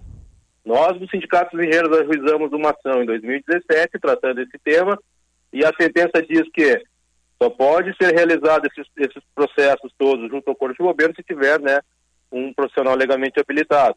E indica né, que essa fiscalização deverá ser feita pelos conselhos. Os senhores acreditam que a lei será aprovada? E se ela for, que tipo de medida vai ser tomada? Vai se judicializar isso? As, as entidades elas têm a, a, o entendimento, a entidade de engenharia e arquitetura tem o entendimento que uh, do diálogo, né? De buscar o diálogo, buscar o, o, o entendimento junto ao deputado, junto ao conselho dos técnicos, mas lógico, né, que, que precisando, né, estaremos aí conversando para ir para a judicialização. O, o, senhor, o senhor e os seus pares uh, chegaram a ter diálogo com o deputado autor da lei? Ontem mesmo tivemos uma reunião na Assembleia Legislativa, com estava presente o deputado, o Conselho dos Técnicos, e já estamos aí agendando uma reunião para a próxima terça-feira, entre os conselhos, entidades de engenharia e arquitetura, entidades técnicos, conselho dos técnicos e também uh, o deputado de sua assessoria, para a gente tentar aí traçar um plano de trabalho para ampliar um pouquinho mais a e, e, tentar aí achar um ponto de equilíbrio. E, e foi feita alguma propositura para alterar o projeto? Algum tipo de ideia que tenha sido lançada de maneira a adaptá-lo talvez a um quadro melhor, que o SENGE, que o senhor entendam que sejam mais adequados para garantir a segurança dos estabelecimentos? Fizemos algumas, algumas colocações aos deputados na Comissão de Segurança e Serviços Públicos, na ocasião. Uh, fizemos algumas investidas com alguns deputados, né, com, com algumas bancadas aí que a gente tinha mais acesso, mas de fato não temos nenhuma proposta concreta para de alteração. O entendimento nosso aqui, junto com as demais entidades, é que primeiro tem, não, não podemos uh, conversar sobre qualquer alteração no afogadilho. A gente precisa que o projeto de lei seja retirado da, da ordem do dia, né? Para a gente trabalhar com calma, com cautela, buscando todos os, os esclarecimentos de ambas as partes, o deputado, inclusive, com a participação do deputado, que é fundamental, né? Para a gente tentar aí achar um ponto de equilíbrio e, e, e, e assim debater essa, esse projeto de lei com responsabilidade que merece, né? e em prol sempre né, da sociedade gaúcha. É importante mencionar que nessa quinta-feira se dará o segundo encontro rio-grandense de segurança contra incêndios. Queria que o senhor falasse um pouco sobre o evento. O evento é um evento que surgiu, uh, a gente está na segunda edição, e ele surgiu com o objetivo de agregar né, a cadeia produtiva que, que, que engloba aí a segurança contra incêndio. Então, uhum. a gente tem os profissionais que labutam na área, as empresas, né, fornecedoras de produtos, as universidades que são formadoras, né, da, da, da, capacidade da cadeia produtiva. Então teremos aí palestrantes do eixo de São Paulo, Minas Gerais, palestrantes internacionais, né, vindos de Portugal, temos uh, palestrantes locais aí que são referências na nossa na nossa área aí no, em, em, em, nível local, né, regional. Então esperamos aí um amplo debate. Esse tema vai estar presente também durante o evento. Convidamos também engenheiros, arquitetos, a mídia aí para estar aí conosco debatendo esse, esse tema que é muito relevante, né? E, e é necessário, né, para a segurança da cidade gaúcha. Uh, deixa eu lhe fazer uma última pergunta, diretora. Para quando está prevista a votação desse PLC? Esse PLC está, está na ordem do dia, o PLC, né? Da terça-feira que vem. Perfeito. E a gente não tem uma expectativa de ele entrar na votação uh, nos próximas, nas próximas semanas. Mas tudo isso depende da, do acordo de líderes, né? Perfeito. Então, Sim, ele que determina qual é a que pauta. vem, terça que vem eles conversam lá e ajustam a pauta e verificam se vota ou não vota. Bem, nós continuaremos aqui a analisar a situação e a qualquer instante acionamos o senhor, diretor João Leal Vivian, diretor do Sindicato dos Engenheiros do Rio Grande do Sul, especialista na prevenção contra incêndio. Lhe deixo com a última palavra. Obrigado. Eu agradeço aí aos ouvintes e estamos à disposição da, da comunidade e, e também da, da Band. Muito bem, tá aí então. Agora, 15 horas e 20 minutos. Importante então ressaltar que vai ter esse segundo encontro rio-grandense de segurança contra incêndio, realização do CENGES nos dias 28 e 29 de abril, aqui em Porto Alegre. Esse é importante fórum de debates. A lei precisa ser analisada. Eu tenho a visão de que é, distorções criadas por uma legislação que eventualmente possa ser considerada excessivamente engessada, elas devem ser corrigidas pelo parlamento. Mas, claro, isso deve eh, ser feito condicionando-se à segurança das pessoas. né? Daí a necessária posição de órgãos importantes como este, né, que é o SEM, e outros no debate. E os nossos microfones estão abertos. Já convido aqui de público o deputado Paparico Bac, caso queira falar sobre o projeto, né, é só entrar em contato com a Rádio Bandeirantes, eu acho importante. né? Deputado Paparico Bac, que é o autor do PLC que está em discussão aí, provavelmente será votado nos próximos dias na Assembleia Legislativa do Rio Grande do Sul. Vamos para mais um intervalo.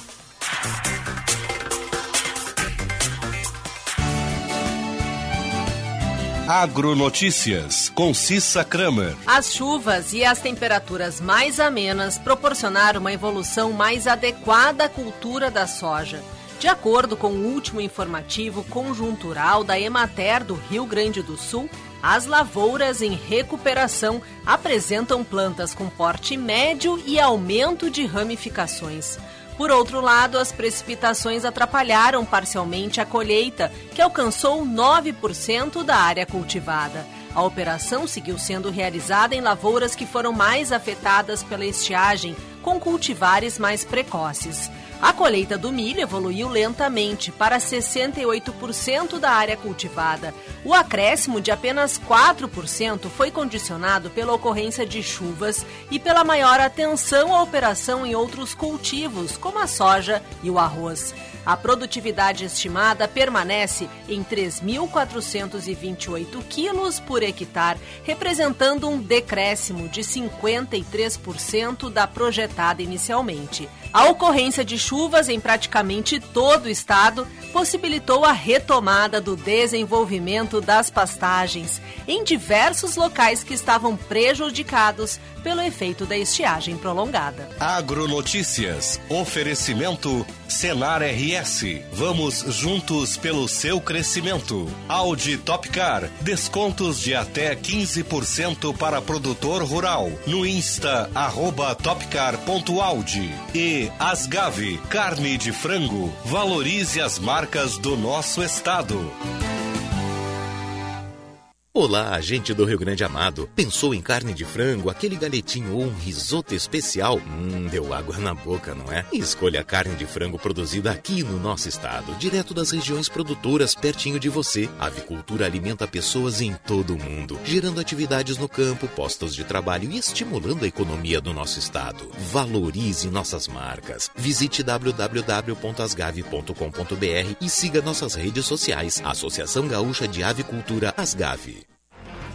As linhas perfeitas do seu Audi merecem o serviço de funilaria e peças originais. Exija da sua seguradora o serviço de funilaria da Audi Top Car e tenha sua franquia parcelada em seis vezes sem juros. Consulte no fone ou WhatsApp 519 9384 1879. No Insta, arroba topcar.audi. Welcome to the top. Juntos salvamos vidas. A BS Bios nasceu com o compromisso de construir um futuro mais sustentável, voltado para os princípios de ESG ambiental, social e de governança. Investimos no desenvolvimento do agronegócio e das energias renováveis. Nossas metas são até 2030 ser uma empresa carbono neutro e estar entre os três maiores produtores de biocombustíveis no mundo. Conheça mais em bsbios.com. BS Bios. Juntos transformamos o mundo. O câncer não escolhe idade, gênero ou condição social. Por isso, o projeto Camaleão, com apoio do Instituto Unimed e da Unimed Central RS, criou a campanha Abril Branco, um mês para unir forças no combate ao câncer através da informação. Participe do projeto Camaleão por uma vida mais saudável, com ou sem câncer. Saiba mais em abrilbranco.org. A gente nunca sabe quando um acidente ou uma emergência vai acontecer, em casa ou no trabalho. Por isso, ter um plano Transul com ambulâncias que estarão na sua porta em minutos é tão importante. Conheça os planos familiares e empresariais, a partir de R$ 49,90 por mês. Maior frota de emergência do sul do Brasil. 24 horas por dia. Ligue 0800 0090 192 ou acesse transul.com.br. Vem para Esponqueado Jardine. Aproveite! Tracker 2022 com parcelas a partir de 990 reais. A pronta entrega e IPI reduzido. E ainda, Cruze 2022 com juros zero em 36 vezes e IPI reduzido. Venha para Esponqueado Chevrolet, a revenda que não perde negócio. No trânsito, sua responsabilidade salva vidas. Use o cinto de segurança.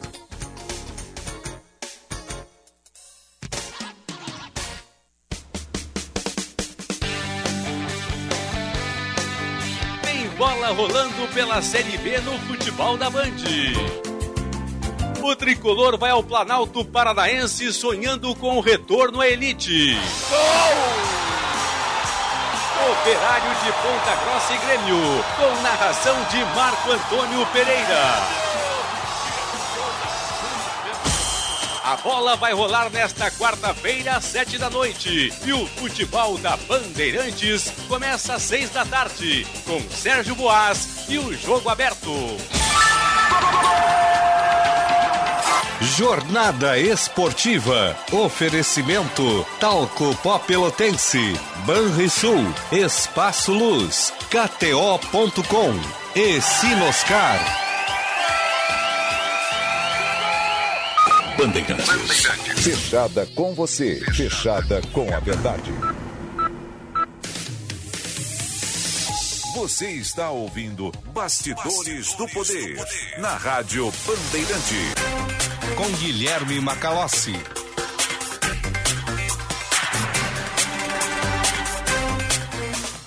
Quinze horas e 28 minutos. Este é o Bastidores do Poder. E atenção, fique atento, beba água pura, muita água, livre de vírus e de bactérias. Água sem cheiro, sem gosto, com importantes sais minerais, ideal para a sua saúde e de sua família. Purificadores e mineralizadores de água natural, gelada e alcalina, com ou sem ozônio na WaterSul. Ligue o WaterSul 3231 4567. WaterSul, atenção total ao cliente 3231 4567. Visite o site www.watersul.com www.bandeirantes.com.br. Vamos com mais informações do trânsito. Letícia Pelim. Serviço Bandeirantes. Repórter Aéreo. Quer sair ganhando na hora de cuidar do seu carro? Confira as ofertas da oficina de vantagens no serviço Chevrolet. Estou de volta a Macalossi, atualizando o trânsito aqui no Bastidores do Poder, alertando os motoristas da Rádio Bandeirantes que utilizam a região Danilo Peçanha. Tem sinaleira fora de operação no cruzamento com Anilo Peçanha e a Osório Tuiuti de Oliveira Freitas. Os agentes da EPTC sinalizam o trânsito manualmente no local. O movimento é pesado agora em alguns pontos do bairro Petrópolis. Eu destaco essa de Queiroz, Dona Eugênia e também a Vicente da Fontoura. Para quem desce a Vicente da Fontoura até o acesso da Avenida Ipiranga. Não tem acidentes, é só o trânsito carregado nessas vias. A Protásio também apresenta pontos de retenção a partir do viaduto Tiradentes até a chegada na Lucas de Oliveira. quem utiliza Ramiro Barcelos e Carlos Gomes saindo da área central, se deslocando no sentido da Zona Norte, também encontra pontos de retenção, apesar de não ter ocorrências nesse perímetro. Quer sair ganhando na hora de cuidar do seu carro? Confira as ofertas da oficina de vantagens no serviço Chevrolet Macalossi.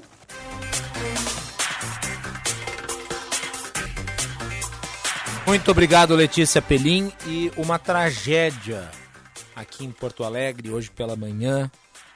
Polícia investiga a morte de cinco pessoas de uma mesma família na zona sul da capital. O caso aconteceu dentro da própria casa em um condomínio da região. Jean Costa fez o resumo.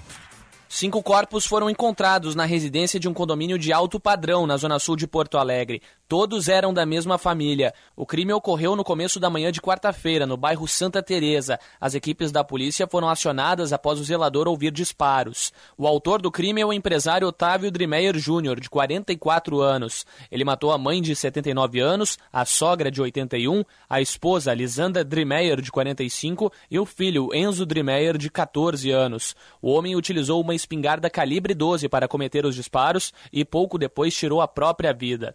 Segundo o delegado titular da 4 Delegacia de Polícia de Homicídios e Proteção à Pessoa, Rodrigo Pullman, as vítimas foram mortas enquanto dormiam no terceiro andar da casa. Ele teria, ah, hoje, por volta de umas 7 horas e 30 da manhã, ah, levantado e teria, ah, pela dinâmica que se imagina, ele teria executado a esposa, depois a mãe e a sogra e posteriormente o filho e aí veio e se suicidou.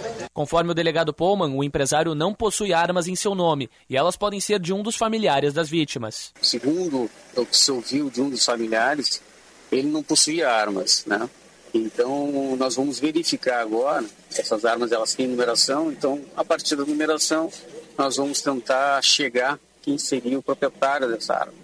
Há uma possibilidade que essas armas pertenceriam ao sogro que faleceu há poucos dias. Então, isso a gente vai buscar. Uma empregada doméstica estava dentro da residência durante a chacina. Ela possui grau de parentesco com as vítimas e estava dormindo quando ouviu os disparos no terceiro andar da casa. De acordo com o delegado Pullman, a sobrevivente foi poupada pelo autor dos disparos. Uh, ela foi poupada porque não havia, no, no, no meu ver, assim, é claro que é, a mente né, de uma pessoa quando comete esse tipo de fato é, é complicada da gente conseguir desvendar. Mas no meu ver é porque ele não queria matá-la. Né? Ele queria matar as pessoas que, que realmente ele matou. O autor dos disparos não possui antecedentes por violência familiar. Um crime dessa natureza ele tem condicionantes que são relativos à própria vivência da família e os dramas pessoais não me parece que ali, e claro, é cedo para dizer qualquer coisa, mas não me parece que ali uh, esteja relacionado com um homem que uh, tivesse um histórico de agressividade. Pelo menos as informações preliminares parecem ser essas. De modo que tudo é muito trágico, é tudo muito terrível. Né? Uma uma violência praticada como essa, alvejando os familiares, eles em suas respectivas camas dormindo e depois num ato desesperado, o autor do crime que vitima os seus próprios familiares, daí tira a própria vida.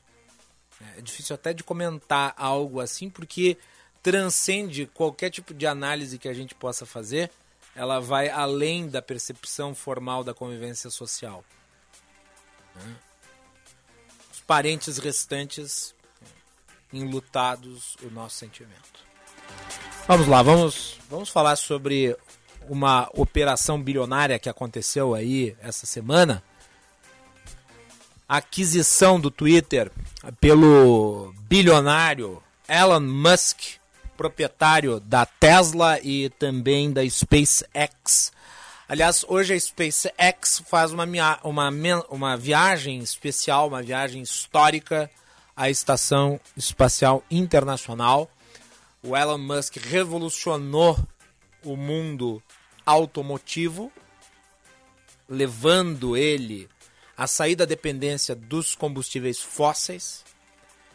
Agora promove uma revolução tecnológica no âmbito aeroespacial e parece decidido a também fazê-lo no mundo da tecnologia da informação, adquirindo a rede social que centraliza uma boa parte dos debates públicos. Nós vamos falar com o colunista do Infomoney, Felipe Hermes, sobre as consequências para o mercado capitalista, uh, o que pode, o que podemos esperar no mundo dos negócios uh, e também certos preconceitos que me parecem afloraram aí nos últimos dias, uh, condenando Elon Musk por ele ser muito rico.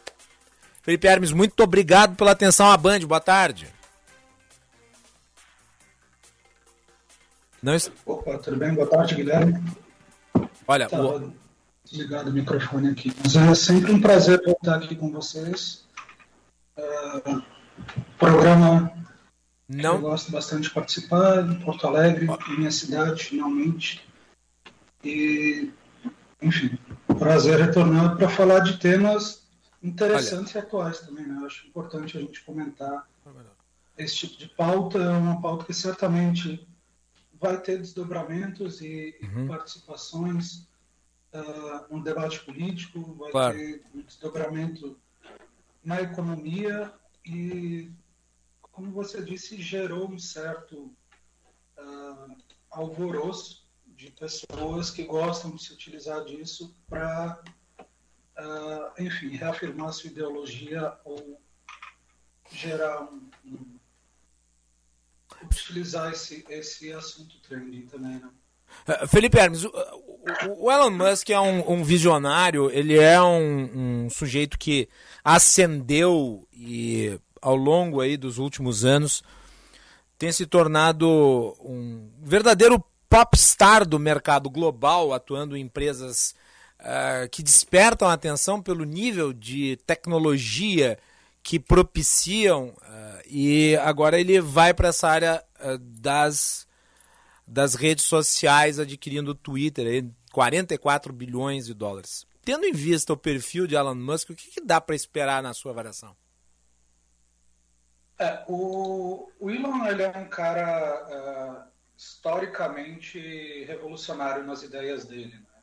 Começou, a primeira empresa dele foi o PayPal, ou Confinity, que se fundiu com a X.com, uhum. empresa que ele, que ele fundou e que deu origem ao PayPal, que é a primeira fintech do mundo. Então, a, a origem da fortuna dele já foi revolucionária de alguma forma, foi a criação de um banco pela internet, um banco que reduzia burocracia, que reduzia custos para os correntistas.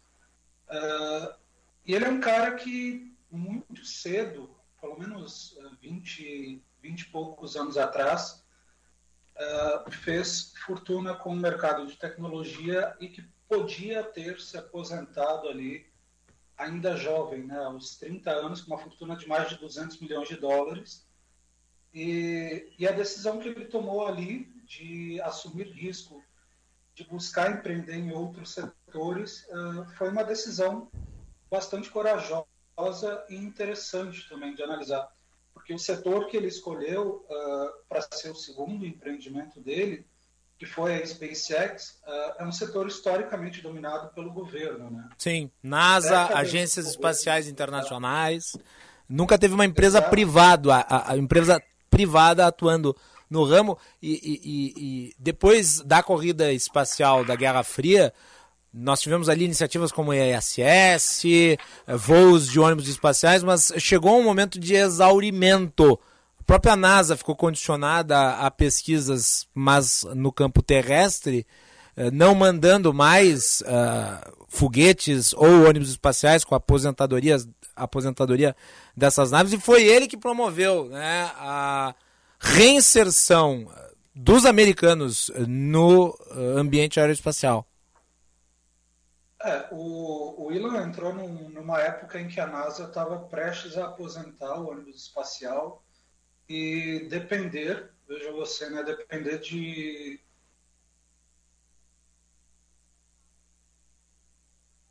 Tudo bem. Eh, nós tivemos aí uma interrupção na fala do Felipe. Felipe, pode responder novamente, porque uh, ele acabou tendo uma interrupção, o sinal. Opa.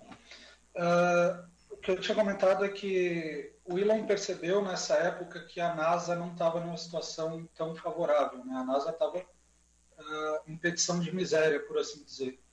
E o que ele percebeu logo no início é que 90% dos custos de uma viagem uh, para o espaço eles diziam respeito aos foguetes. Né? Então, uh, você gastava 60 mil dólares para enviar um quilo para o espaço e 90% disso era basicamente o foguete que você tinha que construir uhum. e posteriormente jogar fora. Uh, seria como se você fizesse uma viagem de avião e toda vez que você conclui essa viagem você joga o avião fora e tem que utilizar outro. Então ele foi uh, de fato visionário, foi de fato bastante empreendedor nesse setor, uh, conseguiu uhum. reduzir em 90% o custo de viagem espacial que é importante para a pesquisa científica, é importante para a humanidade. Uh, posteriormente, entrou em um setor desacreditado no meio de uma crise, como foi a crise de 2008, acabou entrando de sócio na Tesla, que não foi fundada por ele, mas que foi fundamental para gerar esse crescimento. Tentou alguns empreendimentos que não deram tão certo, como é o caso da Solar City, que é uma empresa de, de energia solar. Uh, enfim, acabou aplicando em todos os setores que ele atua uma redução drástica de custo e aumento uh, de tecnologia para o público. Né? E agora o que ele está fazendo é basicamente entrar em um outro setor, uh, pouco correlacionado com os setores que ele atua inicialmente, são setores industriais, setores que você consegue uh, atuar em corte de custos e, e promover essa melhoria para o consumidor.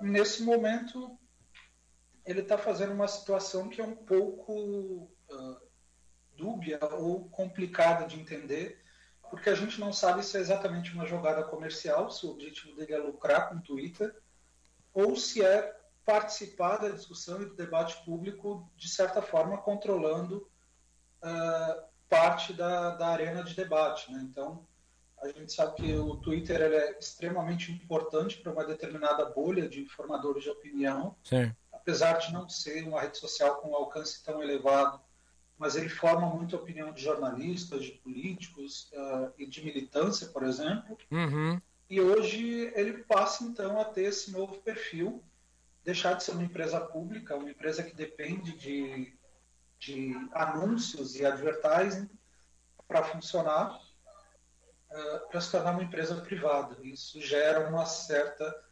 incerteza, né?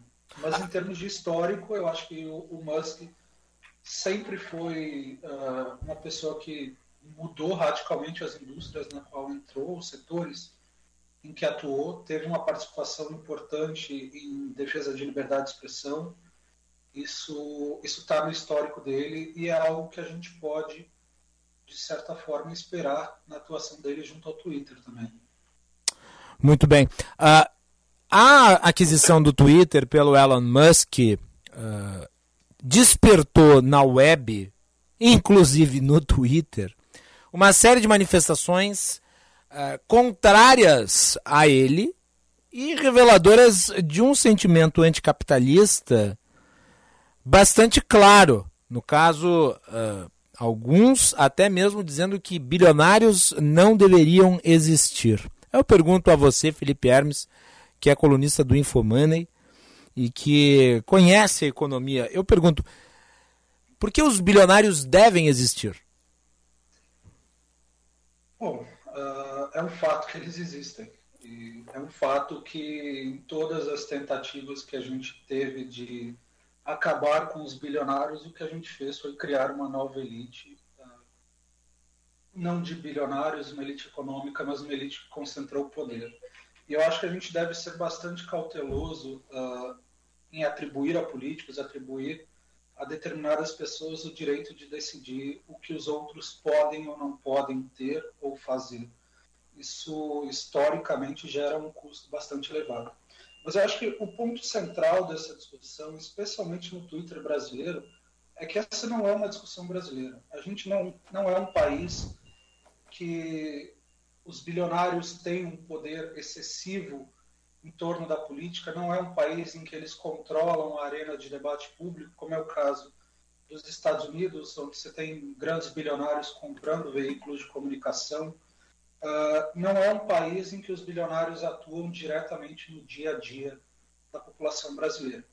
Uh, você tem, obviamente, empresas, como é o caso da JBS, Odebrecht, diversas outras, que têm uma atuação política, mas não é exatamente disso que a gente está falando. Sim. Eu acho que a gente tem que entender, uh, e principalmente por um outro ponto relevante, né, que é o fato de que nos Estados Unidos uh, 3% da população é milionária, ou seja, tem mais de um milhão de dólares de patrimônio. No Brasil, a gente tem uh, 160 mil milionários. Então, essa discussão sobre bilionários, ela, você percebe nitidamente que ela é uma discussão que só faz sentido num país onde milionário é uma pessoa comum. 3% da população. Ah, e é uma parte de importação de pautas que a gente tem no Brasil, de copiar discursos uh, americanos e copiar pautas americanas. É um erro bastante comum que a gente comete por aqui, que afasta o Brasil de resolver os próprios problemas, né? de resolver uh, as suas próprias mazelas. A gente está numa rede social como o Twitter, que reúne 5% da população, se muito, discutindo sobre uma pauta americana. Isso é, por si só, já mostra um problema grande. Uh, mas, do ponto de vista americano, do ponto de vista da, da origem dessa pauta, de existência ou não de bilionários, eu acho que um ponto relevante é que a moeda, dólar, o real e todas as outras moedas perderam muito valor ao longo das últimas décadas. Né? A gente teve uma impressão desenfreada de dinheiro, um aumento da quantidade de, de recursos uh, financeiros existentes, e isso catapultou, de certa forma, o número de bilionários no mundo, o número de, de pessoas extremamente ricas, e criou, de certa forma, uh, algo um pouco irônico, que é o fato de que, quando você aumenta muito a quantidade de crédito, quem tem acesso a esse crédito são as pessoas que têm mais dinheiro, porque elas podem dar bens em garantia para pegar empréstimos e isso aumenta a sua riqueza. Uh, então, quando os governos imprimiram trilhões de dólares, ou menos 3 trilhões de dólares, que é o que o Banco Central americano imprimiu desde a pandemia, uh, você reforçou a riqueza daqueles que já tinham muito dinheiro em detrimento das pessoas mais pobres que hoje estão sofrendo com inflação acelerada no Brasil e no resto do mundo. Então, você tem um, um problema que gerou uma certa uh, concentração de riqueza e que é consequência direta da atuação uh, política, da atuação dos bancos centrais, dos governos que gastaram recursos em excesso ao longo das últimas duas, três décadas e e é interessante como a população olha para a consequência, que são o surgimento de diversos bilionários no mundo, mas não olha para as causas, que é a destruição da moeda que a gente vive há décadas. Né? Muito bem, percepção interessante. Uh, eu vou convidar o Felipe Hermes para ficar para o curtíssimo último bloco do programa e responder uma pergunta em específico. É, nós temos formadores de opinião influenciados negativamente pela Oxfam? Eu vou deixar o Felipe Hermes responder no último bloco do programa. Felipe Hermes, fique conosco. Voltamos depois do intervalo com o Bastidores do Poder.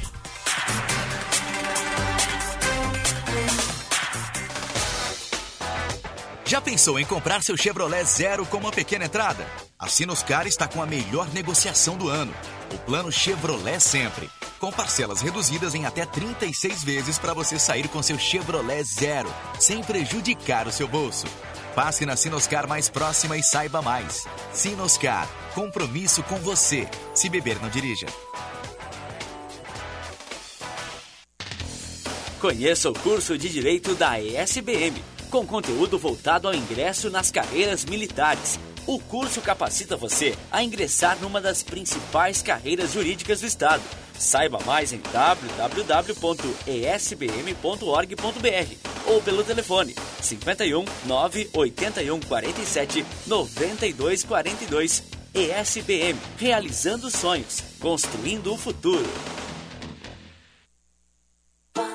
Proteja sua família contra a H3N2 e demais variantes do vírus influenza. Passe na Panvel e aproveite um preço especial na compra de duas ou mais doses da vacina da gripe. Contamos com ambientes individualizados e equipe especializada para a aplicação, além de um amplo horário de atendimento. Acesse o site ou app e descubra a Panvel mais próxima com serviço de vacinação para cuidar da saúde de quem você ama. Panvel, bem você, você bem. Se você é engenheiro e ainda não é sócio do Senge, está perdendo muitos benefícios. Venha fazer parte de uma entidade que luta pelos seus direitos e ainda garante vantagens e descontos especiais. Tem planos de saúde, cursos de qualificação, compra de veículos, previdência, orientação para empreender e muito mais. Acesse senge.org.br e associe-se. Senge RS 80 anos. Nosso maior projeto é você. Quer proteger o seu futuro e o de quem você ama? Então conheça os planos Vida GBUX. Com eles, você conta com coberturas de pecúlio e seguro de vida, além de aproveitar uma grande rede de convênios. Tudo com mensalidades que cabem no seu bolso. Acesse gbox.com.br e saiba mais, porque com a GBOX é assim. Quando você tem, tudo fica bem. GBOX, a proteção certa para a sua família. O que você faz em quatro minutos? O que você faz em quatro meses? Até 4 de maio você confirma presença nas eleições 2022. É fácil, de graça e sem sair de casa. Acesse o Título Net. Aqui você emite o seu título de eleitor, paga aquela multa, altera seu local de votação, inclui seu nome social e mais. A Justiça Eleitoral garante seu voto. Justiça Eleitoral. Há 90 anos pela democracia. New City Sedan ou New City Hatchback? Na Honda Kaizen RS você encontra o Honda 0 km perfeito para você e sua família, com parcelas a partir de 999 reais. Venha até a Kaizen RS, faça um test drive e decida qual o melhor para sua garagem. Honda New City Hatchback a pronta entrega. Confira condições. Avenida Ceará, esquina com Farrapos ou na Zona Sul, Venceslau Escobar 2121. Juntos salvamos vidas. Com escola e família juntas, muda tudo. Estudantes com famílias que participam de sua vida escolar ficam mais confiantes, interessados e melhoram o rendimento. E para incentivar isso, o governo federal, por meio do Ministério da Educação, criou o programa Educação em Família. Consulte os projetos disponíveis na escola do seu filho. Saiba mais em gov.br/mec. Ministério da Educação, Governo Federal, Pátria Amada Brasil. Rádio Bandeirantes. Fechada com você. Fechada com a verdade. Você está ouvindo Bastidores, do, poder, na Rádio Bandeirante. Com Guilherme Macalossi.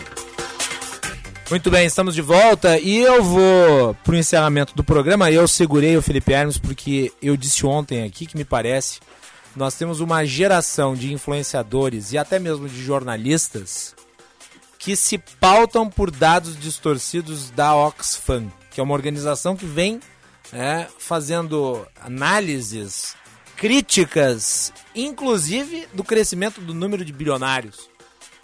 Uh, Felipe, eu gostaria que tu respondesse, ou pelo menos fizesse uma análise a respeito. O senhor acredita que isso aconteça? Que a Oxfam tenha tamanha influência uh, até mesmo de caráter ideológico, dada a repercussão do caso Elon Musk, que me parece ser fruto disso em parte? Eu acho que é, é um problema bastante amplo, né? Um problema de pessoas, uh, ou como ou como Thomas Sowell dizia, né? Uh, políticos costumam vender aquilo que as pessoas buscam, uh, mesmo que sejam mentiras confortáveis. E a Oxfam ela trabalha muito bem uh, as manchetes que ela produz, trabalha a simplificação do conteúdo que ela faz e toda a pesquisa da Oxfam ela é conhecida pelo menos por transmitir a noção de que a solução de problemas complexos é na verdade simples.